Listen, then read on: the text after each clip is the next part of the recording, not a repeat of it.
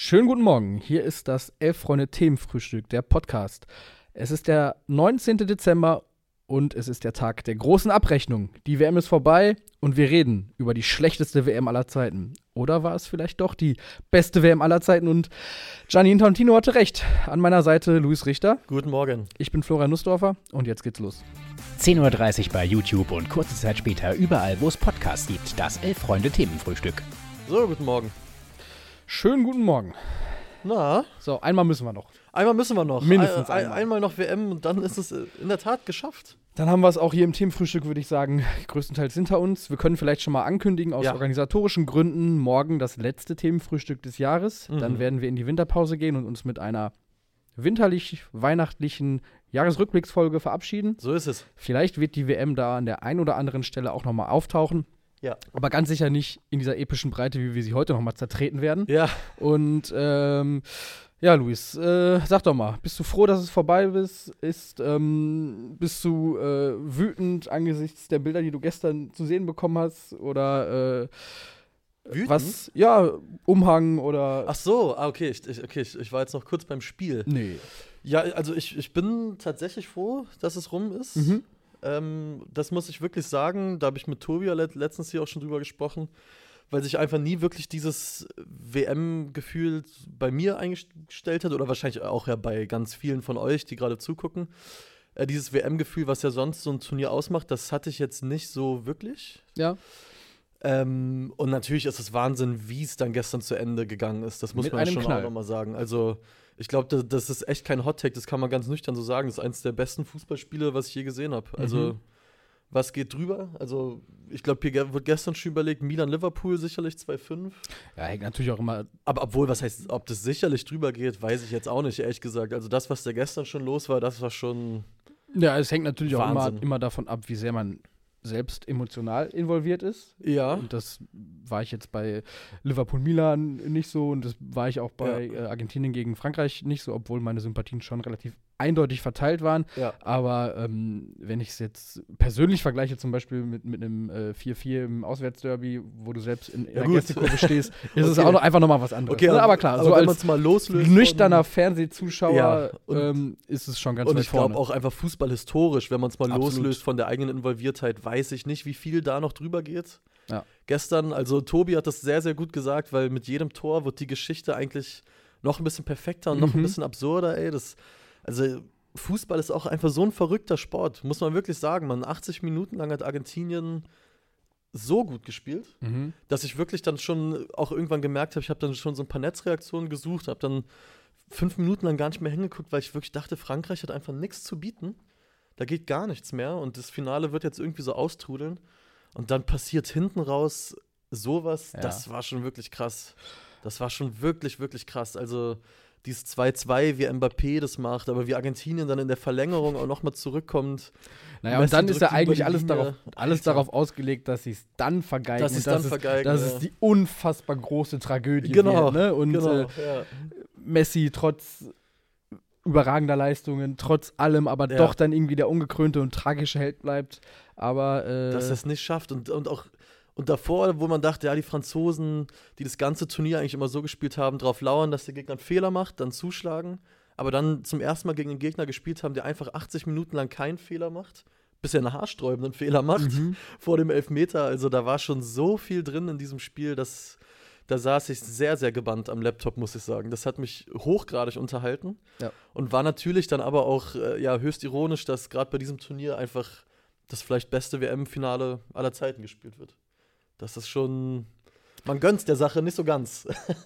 Nee, und, damit und, und damit sind wir dann ja vielleicht auch so ein bisschen bei der Frage, was, was bleibt, wird man jetzt, wenn man in 10, 20, 30 Jahren über dieses Turnier spricht, wird man dann immer an dieses Finale denken oder wird man auch an die skandalösen Umstände denken? Ja. Und ähm, ich glaube, dass es stark davon abhängt, wo man über dieses Turnier spricht. Ich glaube, wenn man 100%. in Argentinien sich an dieses Turnier zurückerinnern wird, wird man äh, sehr wenig über die Menschenrechtslage der Arbeitsmigrantinnen und Migranten vor Ort reden Ja. und viel mehr über äh, die unsterbliche Währung von Lionel Messi. Mhm.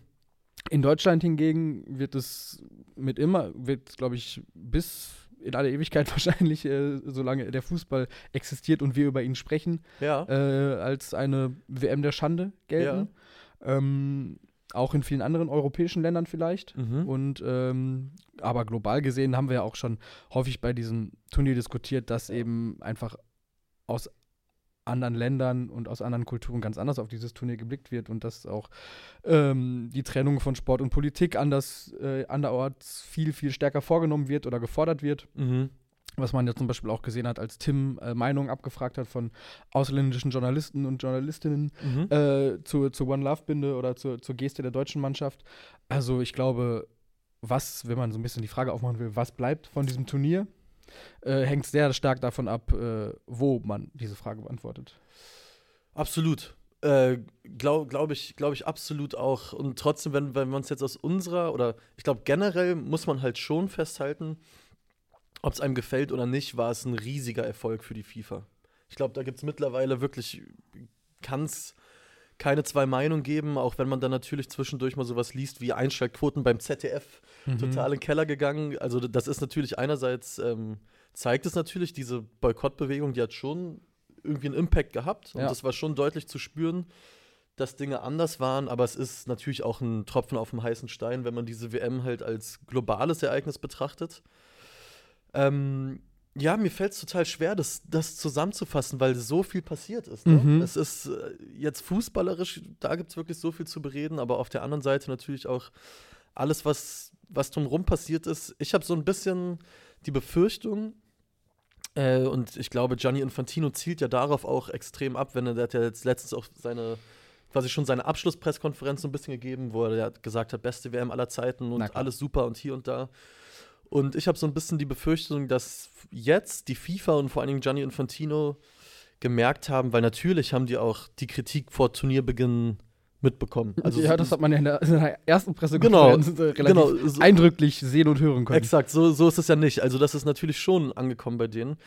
Und jetzt habe ich irgendwie so das Gefühl, wo die WM vorbei ist, dass bei denen sich der Glauben einschleichen könnte, boah, also wenn wir sogar mit der Sache jetzt durchgekommen sind Mhm. Und sogar die Sache am Ende einfach ein monumentaler Erfolg wurde, Ja. dann äh, ist nach oben noch sehr viel offen sozusagen. Und man sieht ja, mit, mit was die FIFA allem rumspielt. Ne? Wir haben letztens hier schon über die FIFA-Club-WM geredet, Mhm. etc. etc.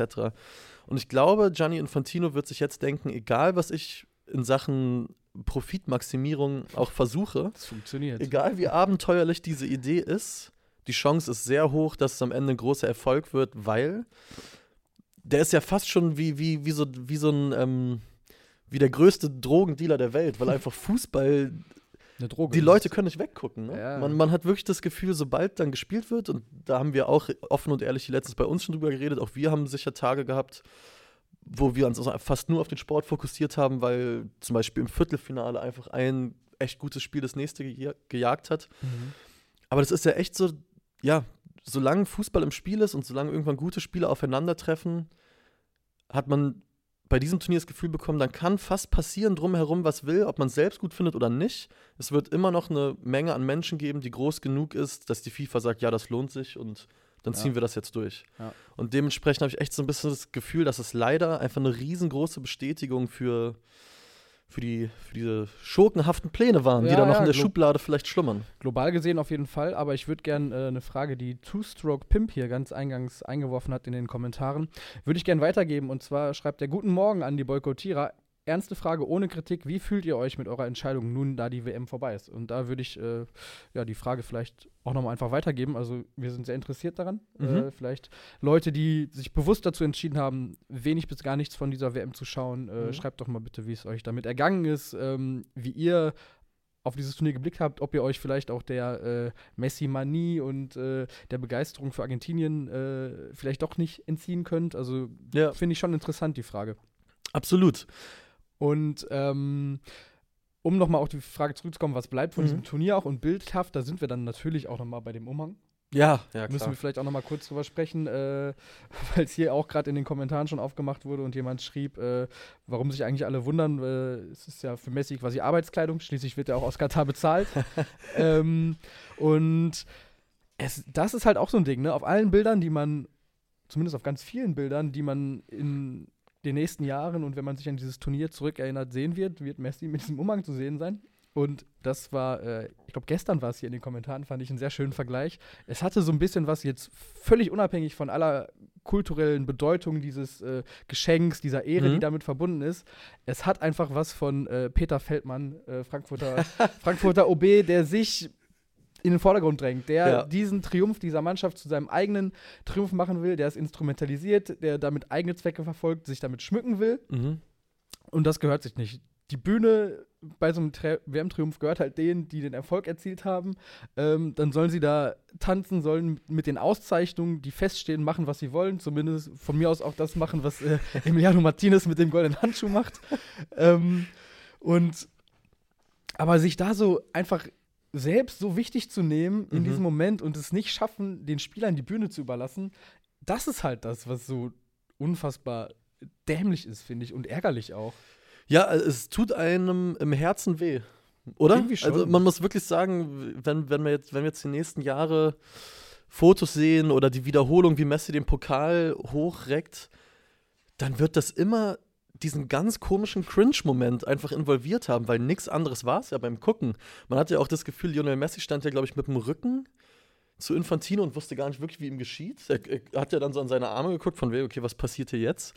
Ich bin mir auch hundertprozentig sicher, dass der bis zu der Sekunde, wo ihm das Teil umgelegt worden ist, nicht wusste, dass das Teil äh, des äh, Partyplans quasi ist.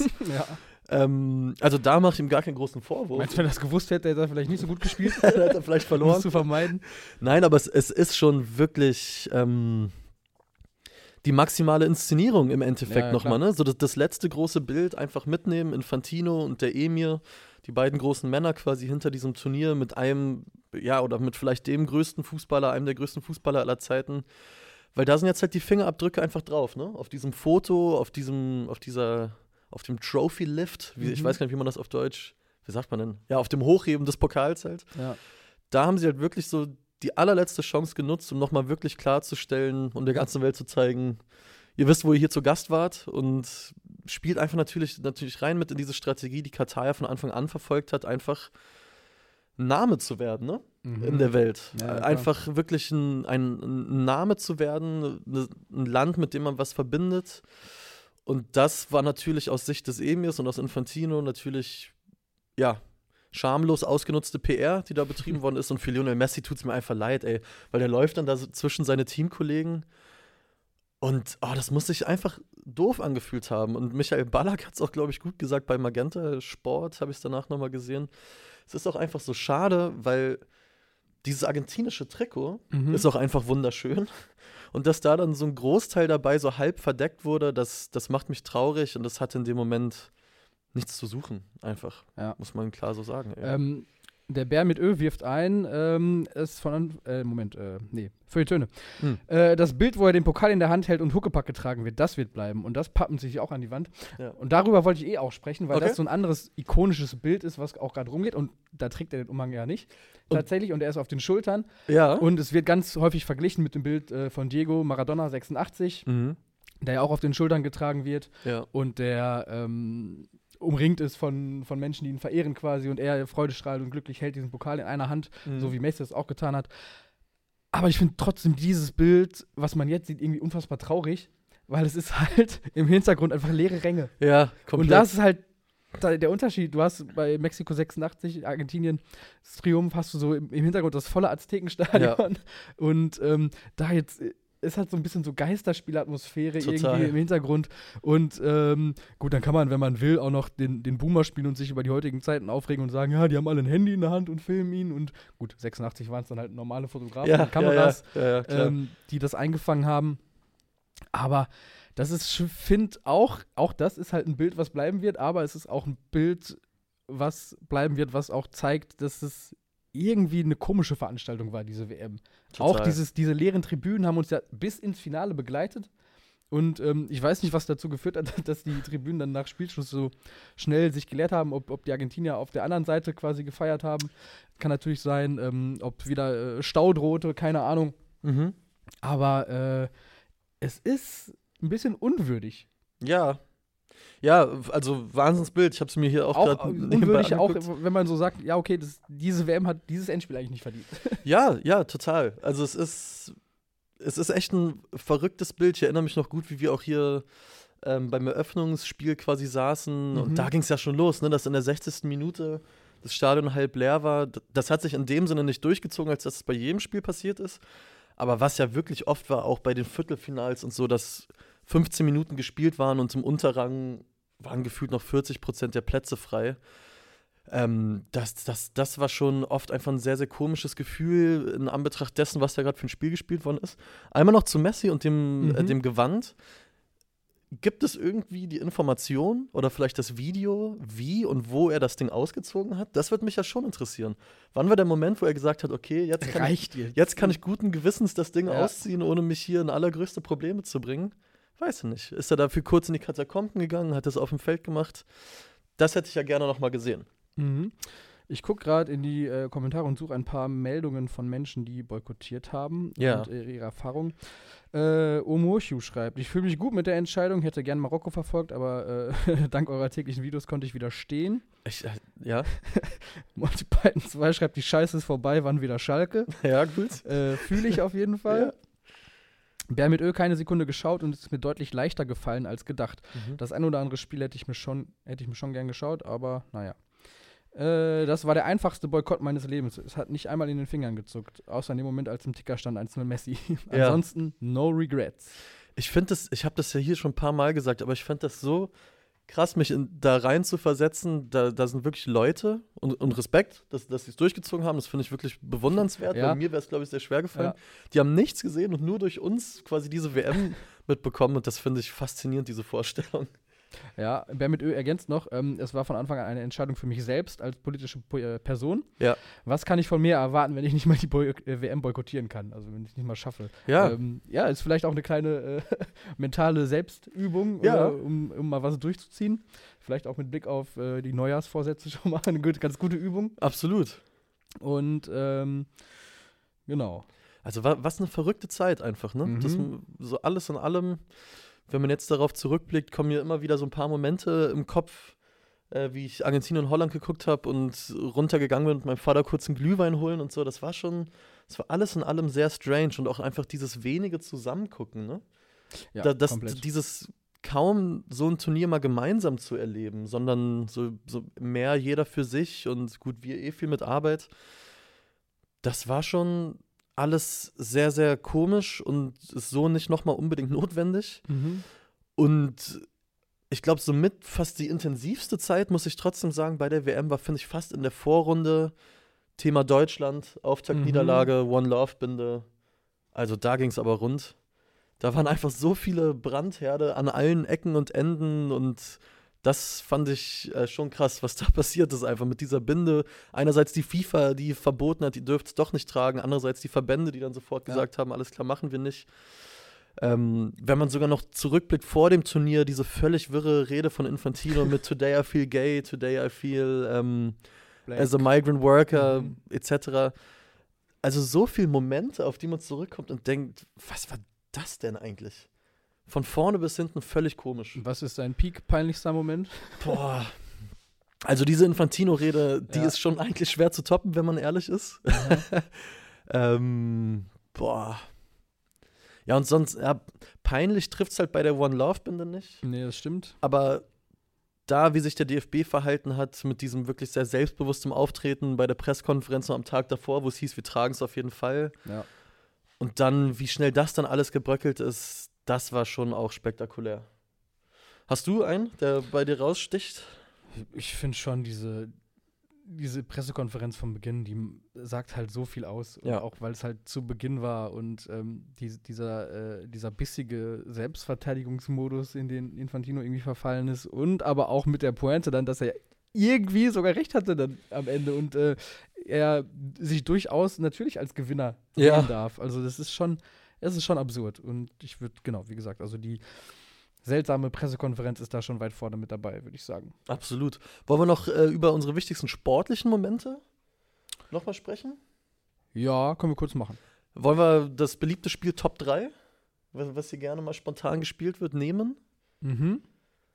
Ohne dich jetzt. Wenn du, wenn du anfängst mit einem, mit einem Ja. dritten Moment, kann ich in der Zeit vielleicht überlegen und dann kriegen wir es hin, ja. ich muss wirklich sagen, äh, oder ja, war das der, der dritte, Moment. Ja, gut. Ach, was heißt Top 3? Wir, wir nennen einfach drei, weil ich merke, Ja, ja. mir fällt selbst schwer, es auf die Schnelle zu ranken. Ja. Aber was auf jeden Fall krass war, eins der wenigen Spiele, was ich eben in Gesellschaft mit ein paar Kumpels geguckt habe, war halt Deutschland-Costa Rica. Mhm. Der Abend war schon sehr speziell, vor allem als man gemerkt hat, alles klar, äh, die Japaner führen gegen Spanien. Da haben wir noch neben dem Fernsehen einen anderen Laptop schnell angemacht mit Magenta TV, wo dann ähm, Spanien-Japan in der Einzeloption lief. Ja. Und dieses Gucken auf beiden Plätzen, was passiert jetzt und dann so zu checken, Mhm. krass, die sind wirklich wieder in der Vorrunde ausgeschieden.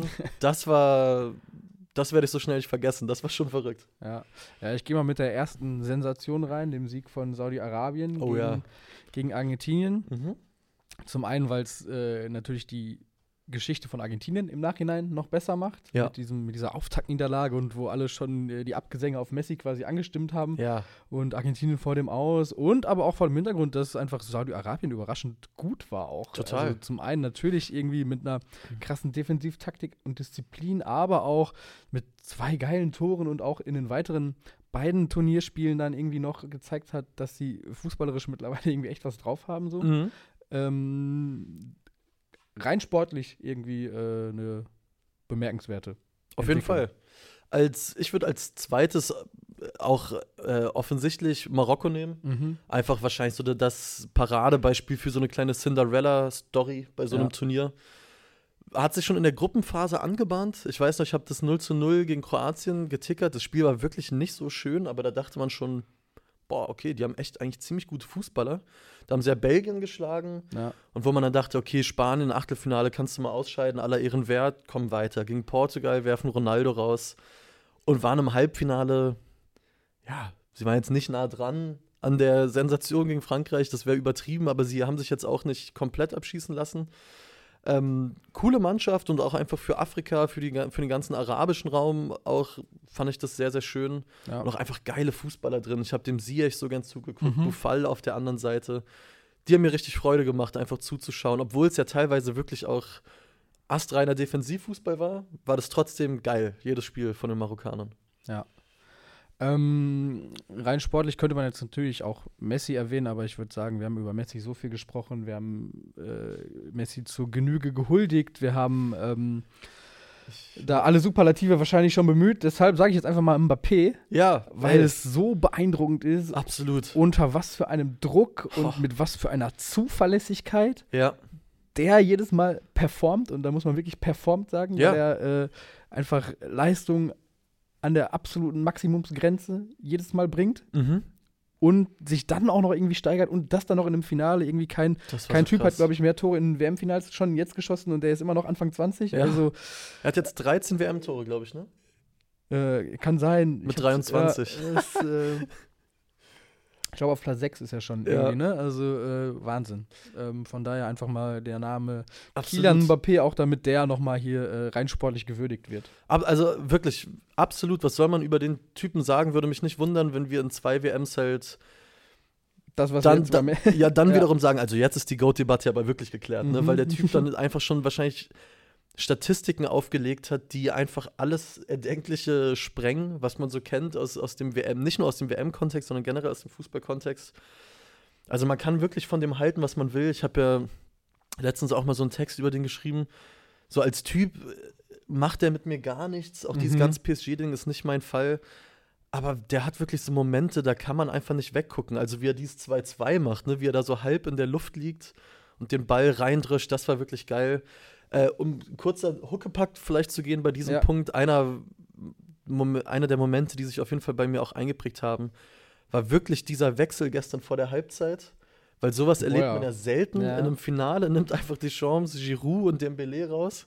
Und dafür kommen einfach ein Spieler von Borussia Mönchengladbach und einer von Eintracht Frankfurt. Und man denkt sich, was denn jetzt passiert? Mhm. Irgendwie, dass die Bundesliga dann da plötzlich auch nochmal auf der Bühne so eine wichtige Rolle gespielt hat. Die beiden haben es ja wirklich gut gemacht. Ja. Ey, man stellt sich vor, Kolo Moani macht in der 120. Minute das Tor. Ja, zum einen das, ne, die Bundesliga äh, nochmal vertreten und zum Ja. anderen aber auch äh, einfach schon, wie gesagt, die Eier zu haben, so vorm, äh, Wahnsinn. vor der Halbzeit zu wechseln. Mir schrieb äh, ein Mannschaftskollege, ähm, ey, das ist ja wie bei uns bei Askania Köpenick, weil wir da auch gerne schon mal vor der Halbzeit wechseln, Ach, einfach weil wir einen sehr breiten Kader haben und in der Kreisliga du ja auch ein- und wieder auswechseln darfst. Und Da, dann, da sieht man mal, der, Ja. der französische Fußballverband, der hat seine Scouts überall, ja. der lässt sich überall inspirieren. Ja. Aber äh, mein Top-Moment Ähm, ich weiß gar nicht warum, aber das war, glaube ich, das Tor. Ich habe es alleine auch zu Hause geguckt, bei dem ich am lautesten ah, irgendwie so Mhm. aufgeschrien habe. Weil der halt auch, glaube ich, wirklich jetzt der Startschuss war für diese große Geschichte, war das Tor von Messi gegen Mexiko im zweiten Gruppenspiel. Ah, okay, krass. Da stand Argentinien ja halt logischerweise extrem unter Mhm. Druck, weil sie ja den Auftakt, äh, das Auftaktspiel gegen Saudi-Arabien verloren haben. Ja. Oh, das Spiel gegen Mexiko war super zäh. Einfach weil Mexiko total tief stand und physisch und 60 Minuten lang wurde dann nur gekämpft und dann hatte Messi diesen einen Moment, wo er einmal so einen Meter Platz hat, in die Mitte zieht und dann diesen Flachschuss aus so 25 Metern rechts unten einfach wirklich reinballert ins, äh, ins Eck. Und dann gab es diese super schönen Zeitlupen, einfach wie Messi so auf diese argentinische Wand direkt hinterm Tor zugeht. Oh ja. Und da hatte man das erste Mal das Gefühl, so wenn man dem so in die Augen geguckt hat, das bedeutet dem wirklich nicht nur sehr viel, sondern auch einfach nochmal gefühlt mehr als alles, was der davor gemacht hat. Man hat wirklich so gesehen, boah, der, der muss das gewinnen. Der, der, der hat so einen Drang in sich, das zu gewinnen. Und dieses Gefühl, das hatte ich dann bei jedem Spiel der Argentinier, dass das wirklich einfach, der Typ hatte so eine, so eine Mission, die der Mhm. verfolgt hat.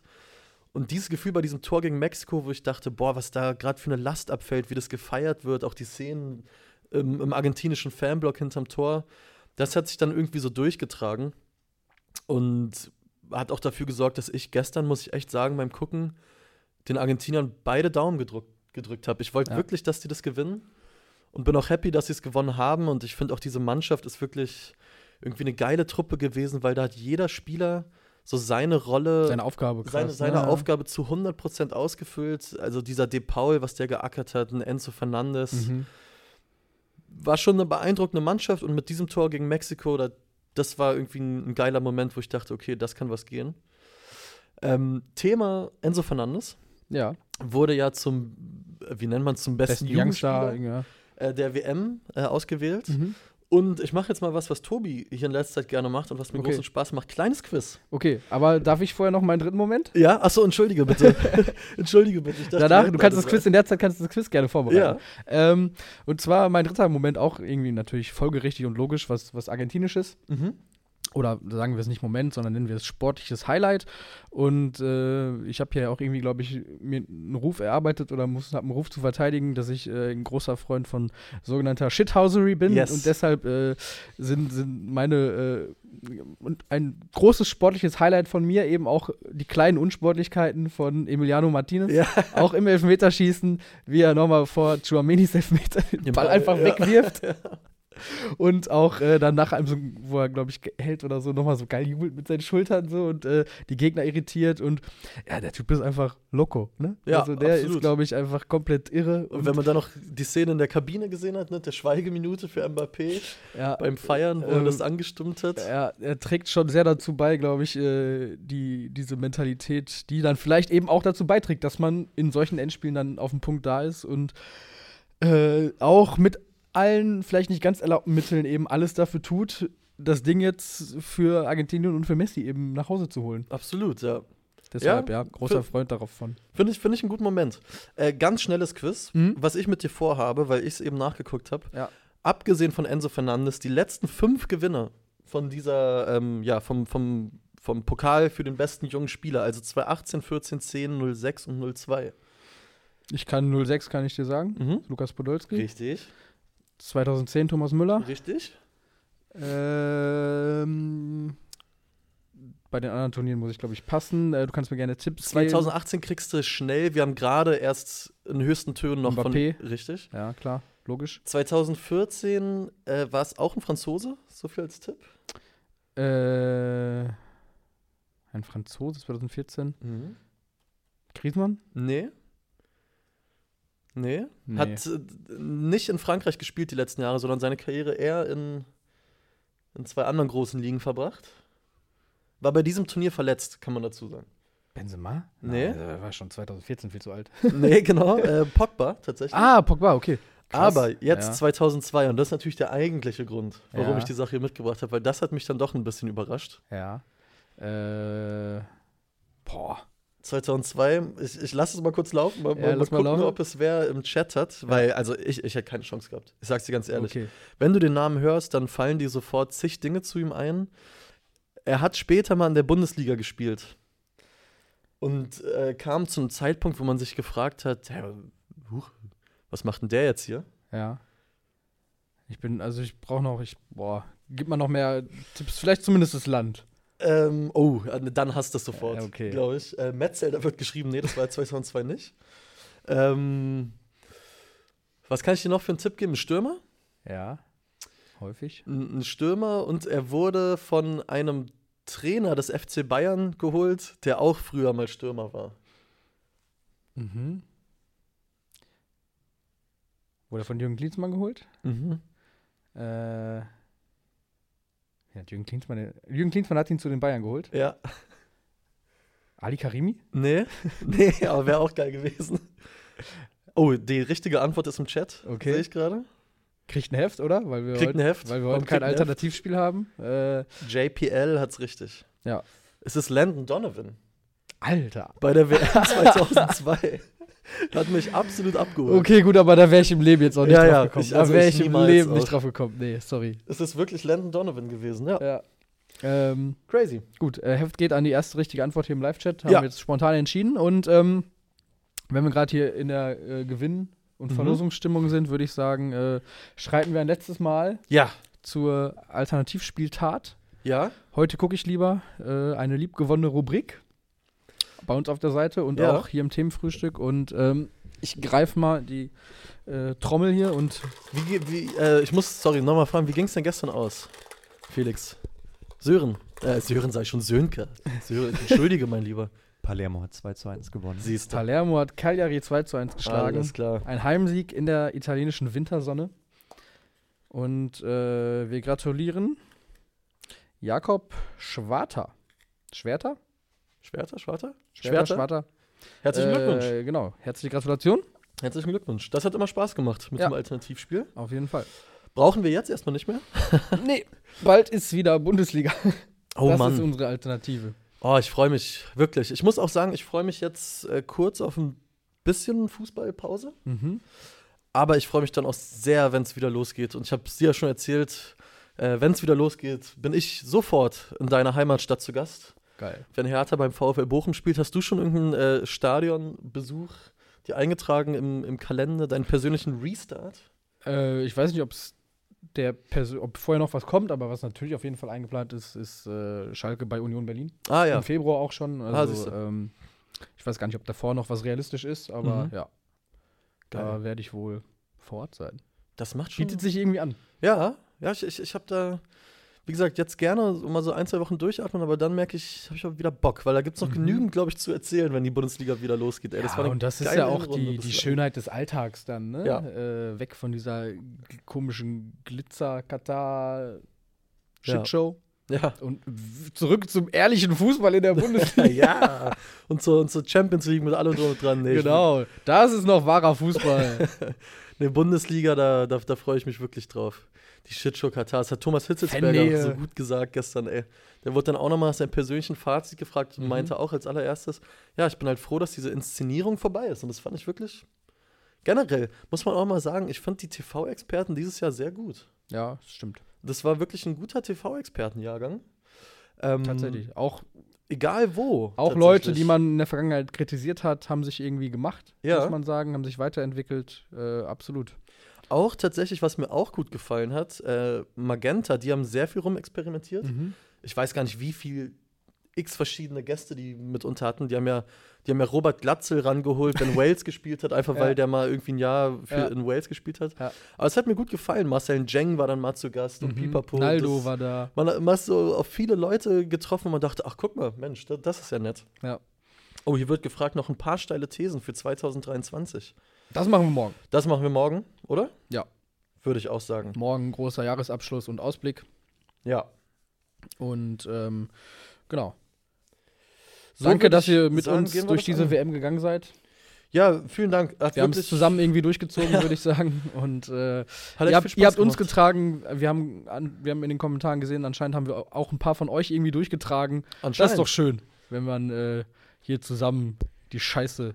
Ich finde, wir bräuchten jetzt so einen Banner, so einen selbstgemeinten. Ja, ja. Fans, wir danken euch. Ihr seid erstklassig. Und dann kommt der Oliver Bierhoff, Michael Ballack-Moment, dass einer keinen Bock drauf hat und dem anderen fast auf die Fresse haut. Das finde ich unabhängig davon, ob wir einen Banner 2008. haben oder nicht, sowieso ganz gut, wenn wir hier ein bisschen Action auf der Couch hätten. Ja, oder? Nicht ausgeschlossen. Was hier passiert, wenn die Kamera aus ist. Also seid morgen wieder dabei, da wird sich hier geschlagen. Genau, Äh, ich wünsche euch allen schon mal ähm, frohe Weihnachten, einen schönen Rutsch, weil ich bin morgen nicht dabei. Ich äh, bin nämlich später unterwegs, um einen der TV-Experten von dieser WM für ein Interview zu treffen. Oha. Im nächsten Heft dazu mehr, aber äh, danke fürs Zuschauen und euch schon mal frohe Weihnachten, guten Rutsch. Bis Januar. Und ihr habt morgen nochmal das Vergnügen zusammen. Genau, wir sehen uns. Macht's gut. Macht's gut. Ciao, ciao.